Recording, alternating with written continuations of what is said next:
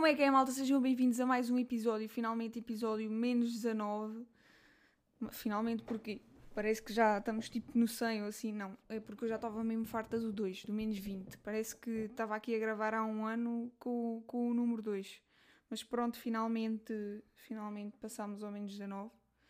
O número 19 é um número muito feio, não acham? Talvez por ser dois números ímpares e os números ímpares, pelo menos eu, não sei quanto a vocês, mas eu associo a números feios. Não sei o que é que vocês acham. Para mim, o número ímpar mais bonito é o 3 e, único. É o único que é bonito. E depois eu até vinha no caminho a pensar: epá, e se, se os números fossem pessoas? Imaginem, o número 1 era um número magrinho. Depois o 2 era intermédio, tipo, 1 era tipo 30 quilos. O 2 já era para aí, vá, 45. Mas depois chegávamos ao 8 e já era, sei lá, 90, né? Pronto, então tínhamos os números magrinhos, os números assim intermédios e os números mais gorduchos. Que os números magrinhos para mim era o 1, o 7 e mais nada.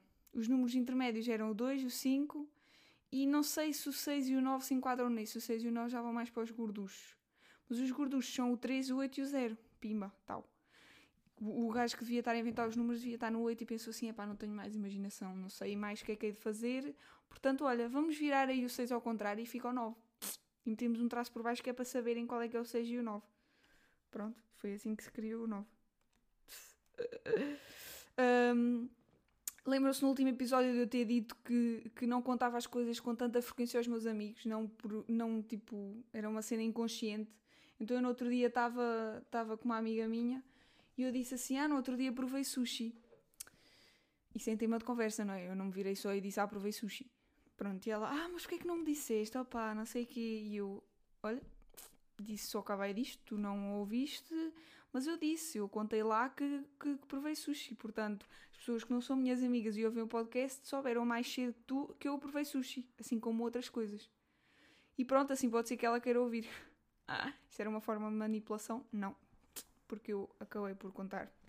Mas pronto, lá está, cedi à chantagem emocional. Um, que é que eu queria começar aqui por dizer? Ah, hoje senti-me um bocado masoquista. Acho que é masoquista, né? Quando fazemos doer a nós próprios. É eu venho para aqui com cenas e depois nem sei, nem tenho a certeza do que é que é o significado das coisas, mas eu, mas eu tenho quase a certeza. Masoquista é tipo alguém que impinge sofrimento a si próprio. Não é? Masoquista. Relativo ao masoquismo. Olha, boa. Relativo ao masoquismo é o masoquista é a atitude que uma, de uma pessoa que retira prazer ou parece gostar do seu sofrimento. E é bem, não era bem isto. Mas pronto, é mais ou menos isto. Eu hoje impingi-me sofrimento, porquê? Eu tenho All-Star, né? Mas os meus pés são assim mais largos. E eu sei que quando vou andar muito não posso levar All-Star porque começa a ficar com bolhas no dedo mindinho. Mas o que é que eu fiz? Hoje fui para uma formação na cidade, não é? E não, não ia andar assim tanto, não é? Tipo, a minha casa à paragem eram 15 minutos, 10, 15, porque eu também não ando muito depressa. E, e não era assim uma distância nada de especial. E eu já tinha feito aquela distância tranquilamente. Mas eu chego a meio do dia, né? Também não se anda muito até da paragem até, até à escola superior. E eu, fogo, já me está a pés. Ainda era tipo hora de almoço. E eu chego à tarde, quando eu me levanto para me vir embora da formação, eu fogo. Como é que isto vai ser? Então o que é que aconteceu? Em vez de demorar 15 minutos no máximo a chegar a casa, eu demorei tipo 23 minutos e meio. Eu saí às 5 e meia do autocarro e podia ter chegado às 5 e 45, normalmente chego mesmo em ponto, mas não. Cheguei, eram 6 menos 7 para aí, 5 e 45. Portanto, 6 menos 7 eram 53. E eu, fogo, não me acredito, a sério. Uma gaja quer vir para aqui gravar o podcast e, e chega tarde com foles nos pés. Por acaso estou mesmo à rasquinha dos pés, tenho de ir pôr ali um cremezito e tal. Mas pronto, de maneiras que era isso, impingi-me sofrimento só para ir toda a nota e pronto, é isso. Por isso é que o episódio está assim mais tarde, porque eu tive uma formação e sinto-me daquelas pessoas que tiveram a trabalhar ou a estudar para a noite e trabalhar, ou vice-versa. Pronto, isto é o meu trabalho e aquilo era o estudo, porque se a formação fosse estudo, fosse trabalho, eu estava a ser paga, né? E no podcast também, ah, não estou a ser paga no podcast. Pois não. Mas tenho o meu prazer pessoal Um, pronto, vamos lá si. Já estou aqui há meia hora e ainda não comecei a falar sobre os temas que eu tinha aqui planeados. O primeiro tema que eu tinha aqui apontado era os filmes de terror. Eu não sei se vocês sentem isto. Eu descobri isto no outro dia. Ia falar com uma amiga minha, seja com a mesma. Ia falar com a Leonor. E íamos andar à noite. E eu, tipo, em becos escuros e assim, eu, eu ligo as lanternas. Porque a minha lanterna, não é? Só levo uma. Ligo a lanterna no telemóvel porque é? vejo assim, demasiadas séries policiais e leio livros policiais e, portanto, prefiro prevenir, não é? Porque, apesar de ser ficção, sabemos bem o que é que acontece. Pronto, já estou a pensar que eu sou maluca, né? Mas não, nada disso. Eu prefiro mesmo ligar do que aparecer-me alguém e eu ficar toda cagadinha de medo.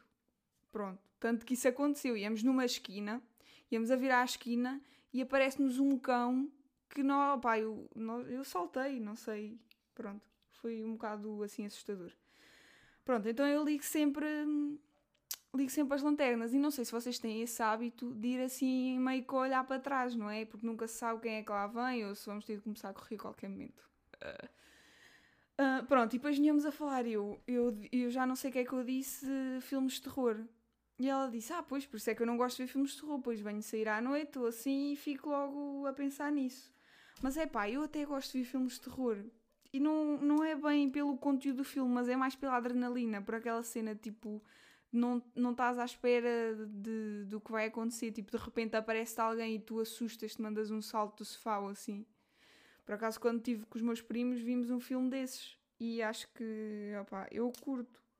Mas depois, às vezes, vou andar à noite e olho para o lado e vejo a minha sombra e assusto-me. Tipo, tranquilo? Mas estás bem? Sentes-te bem? Isto é a tua sombra? Isto és tu própria? E estás aí assustada? Pronto, então o que eu estava a dizer é que eu gosto de ver filmes de terror mais pela adrenalina. E eu e os meus primos, mais o, o meu primo, João, temos uma. João, temos um ritual, não é? Em que sempre que, que ele vem cá, ou que eu vou lá, que não é tantas vezes, vimos a purga, que para quem não sabe é, era uma maneira de acabar com o crime americano, em que era, havia haviam 12 horas, se não estou em erro, também vou verificar, lá estou eu, né?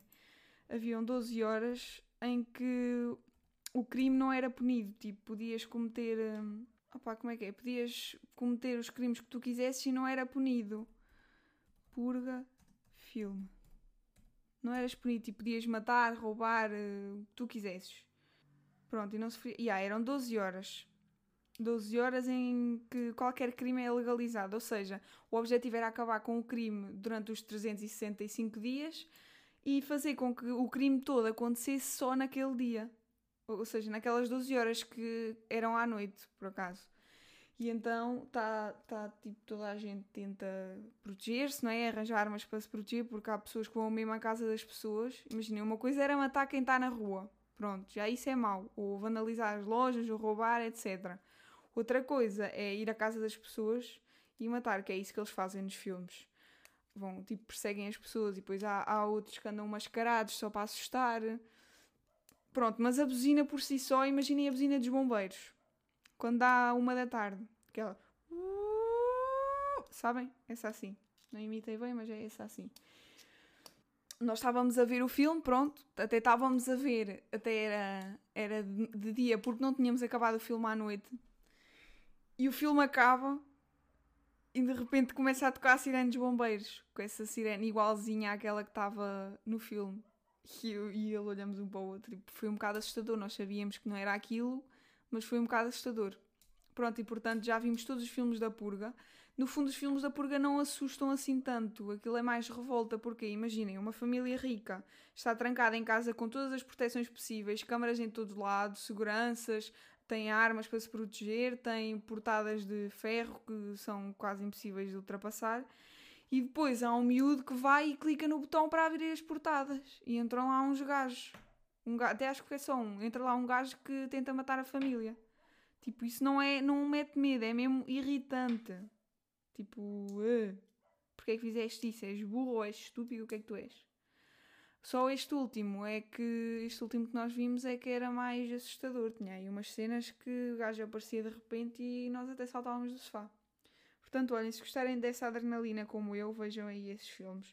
Mas também digo-vos que eu não consigo ver filmes de terror sozinha. Tipo, eu tenho que ter alguém para eu saltar e depois logo a seguir estar-me a rir com essa pessoa, porque senão eu depois vou para a cama e olho para o lado, pimbas, fico logo cheinha de medo, penso que está ali alguém. Ou então tenho de andar pela casa toda com as luzes acesas, porque senão não, não dá para lidar. Um, no outro dia fui a um casamento. No outro dia, ou seja, fez ontem uma semana, domingo fez uma semana. E, e já não ia a um casamento há muito tempo. Provavelmente o último casamento que eu fui foi há 8 ou 9 anos do meu padrinho. Foi há 8 ou 9 anos, por aí. E né, eu ainda era criança, digamos, né? Sim, era criança, tinha 10 ou 11 anos, ainda não, pronto, não via as cenas assim como vi este, desta vez que fui ao casamento, não é? E eu não sei, estávamos a comentar isso com a família no outro dia, por acaso, e pá, foi um casamento assim bem diferente, tipo, notava-se a emoção dos noivos, não sei se foi por eu sentir, por ser mais velha e conseguir já captar essas cenas, mas também comentaram que foi, que foi mais assim, mais intenso ou emocional ou assim. Talvez porque o casamento ia para ser o ano passado, não é? Mas por causa do Covid foi adiado um ano, então talvez a espera dos noivos tenha feito com que fosse, tipo, com que se intensificasse mais. E opa, ir a casamento já é uma cena boa fixe, eu não sei o que é que vocês acham, mas mesmo as pessoas que, que não curtem muito de...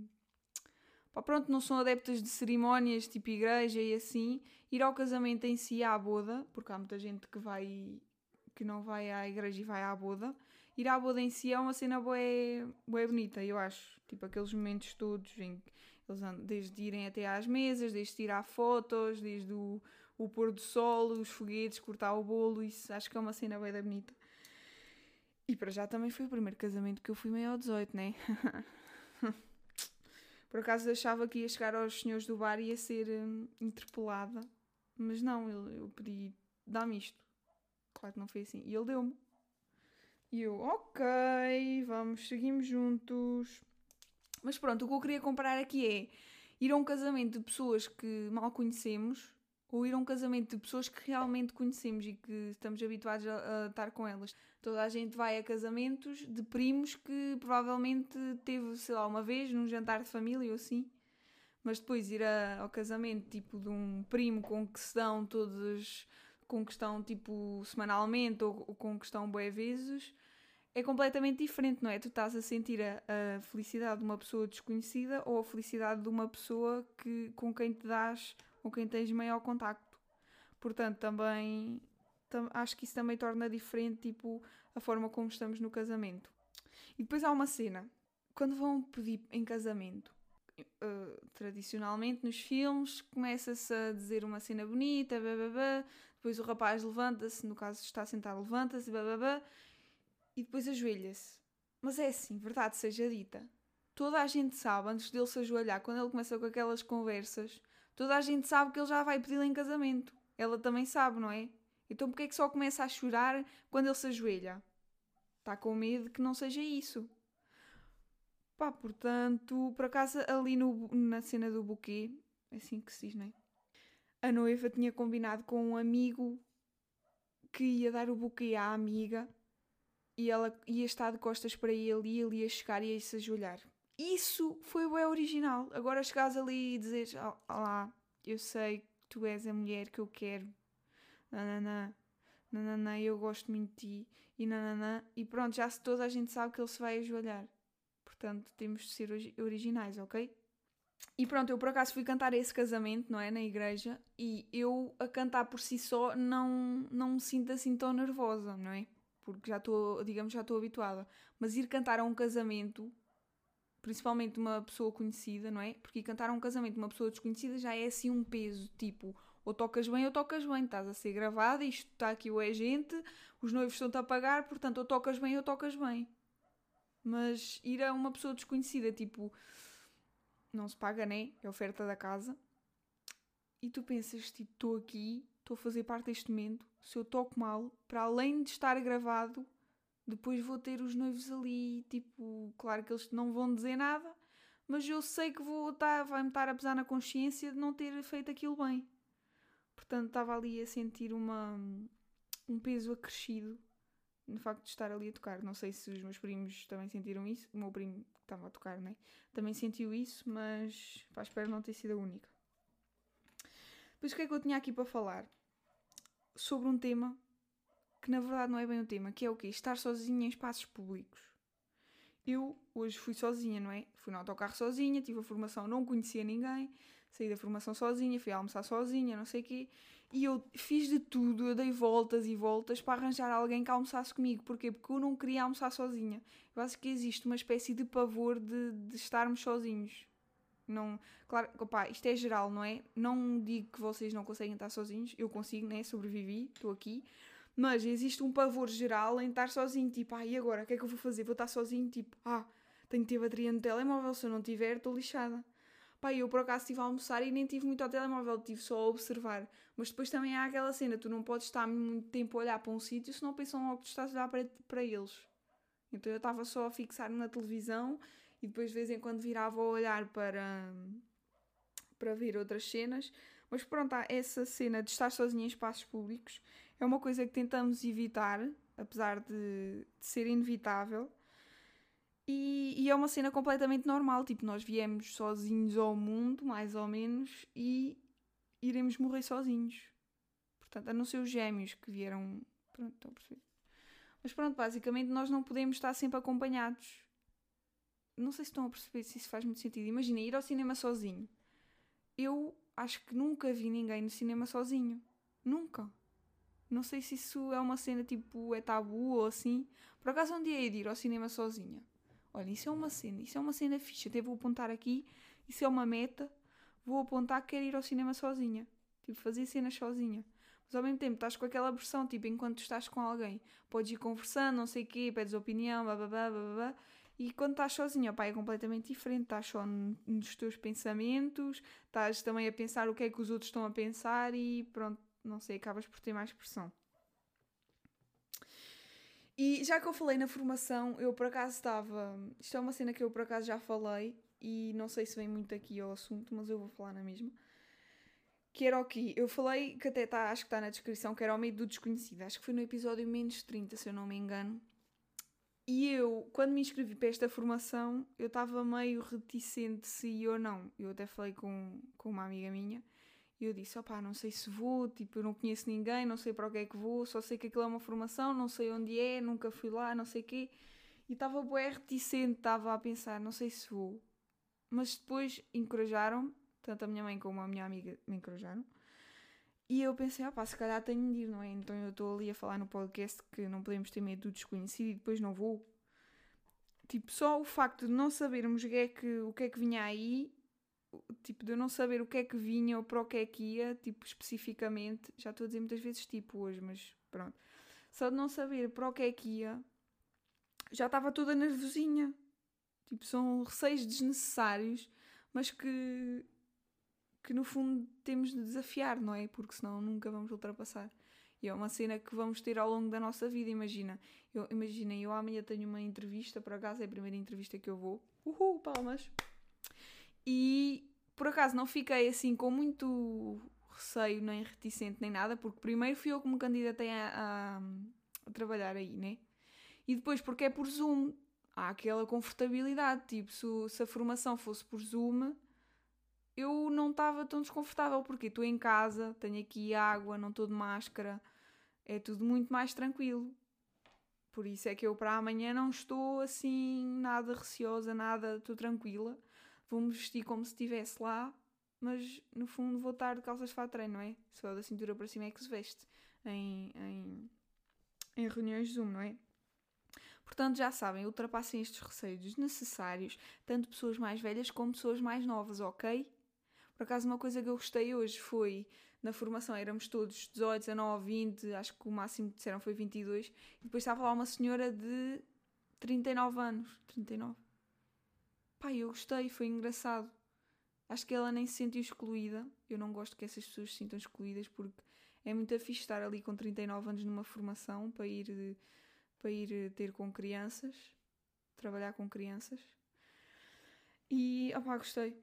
E depois uma cena que me chateou um bocado foi, eu estava no, lá no, no shopping, não é? Fui almoçar shopping, que é lá ao lado, e estava lá uma senhora a limpar as mesas, não é? Que agora nem se pode tirar os tabuleiros das mesas porque, porque têm de ser desinfetadas.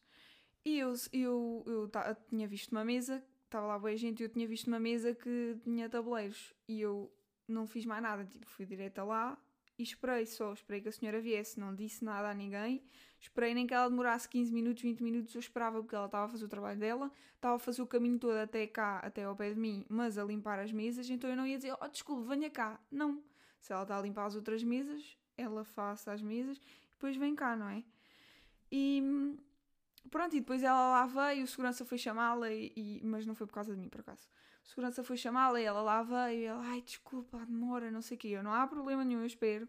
E ela, ai, obrigada. Não, depois no final de limpar é que ela disse obrigada. Eu, obrigado eu. E, e depois notei que ela ficou bem da feliz por eu ter dito obrigado. Não sei se foi. Pá, espero não ter sido impressão minha, porque eu notei que ela estava assim mais cabisbaixa, estão a ver, tipo, estou só a fazer o meu trabalho, não sei o quê, mas quando dizem obrigado a cena muda logo.